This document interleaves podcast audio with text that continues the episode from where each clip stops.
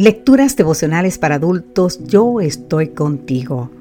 Cortesía del Departamento de Comunicaciones de la Iglesia Tentista del Séptimo Día Gascue en Santo Domingo, capital de la República Dominicana. En la voz de Sarat Arias. Hoy, 11 de septiembre, me libró de todos mis temores. En el Salmo 34, versículo 4 nos dice, recurrí al Señor y Él me contestó y me libró de todos mis temores.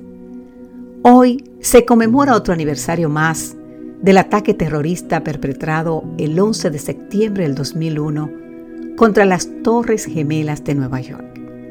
El paso inexorable del tiempo no ha podido borrar las imágenes de los aviones estrellándose contra las torres, ni de la gente lanzándose al vacío.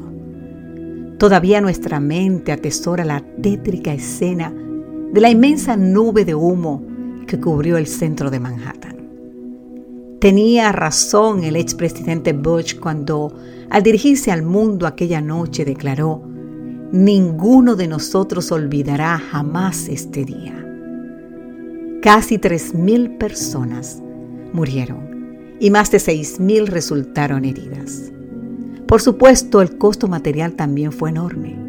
En los meses que siguieron al ataque, la ciudad de Nueva York perdió más de 100 mil millones de dólares. Se gastaron 600 millones de dólares para limpiar los escombros y las compañías de seguro desembolsaron más de 40 mil millones de dólares. Pero las cosas no terminaron ahí. El 11 de septiembre apenas es la punta del iceberg. Boston, California, París, Siria, Kabul, Londres, Líbano, Nigeria, Israel, Afganistán, siguen alargando la lista. Pero atención, día tras día se cometen ataques terroristas mucho más letales que los que anuncian en nuestros noticieros.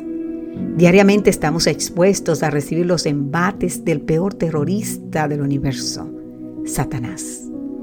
En realidad, todo ataque terrorista es parte integral del plan de Satanás para acabar con la humanidad. A causa de que los poderes del mal no respetan fronteras, todos sin importar color, edad o sexo, corremos el riesgo de que hagan saltar por los aires nuestra vida en el momento más inesperado. Pedro nos advierte en su libro de Primera de Pedro capítulo 5 versículo 8, enemigo el diablo como un león rugiente anda buscando a quien devorar. De improviso nuestro adversario puede agarrarnos por el cuello, estrujarnos y hacer añicos todo lo que amamos. Ahora bien, ¿y qué hacer a fin de lidiar con el terror que nos ha quitado el sueño? El salmista David comparte con nosotros su experiencia. Salmo 34:4. Recurrí al Señor y Él me contestó y me libró de todos mis temores. En medio del terror que impera en el siglo XXI, Jesús es el único que podrá darnos esa paz que es más grande de lo que el hombre puede entender. Filipenses 4:7. Querido amigo, querida amiga, en Jesús disfrutaremos la paz en medio del terror. Amén.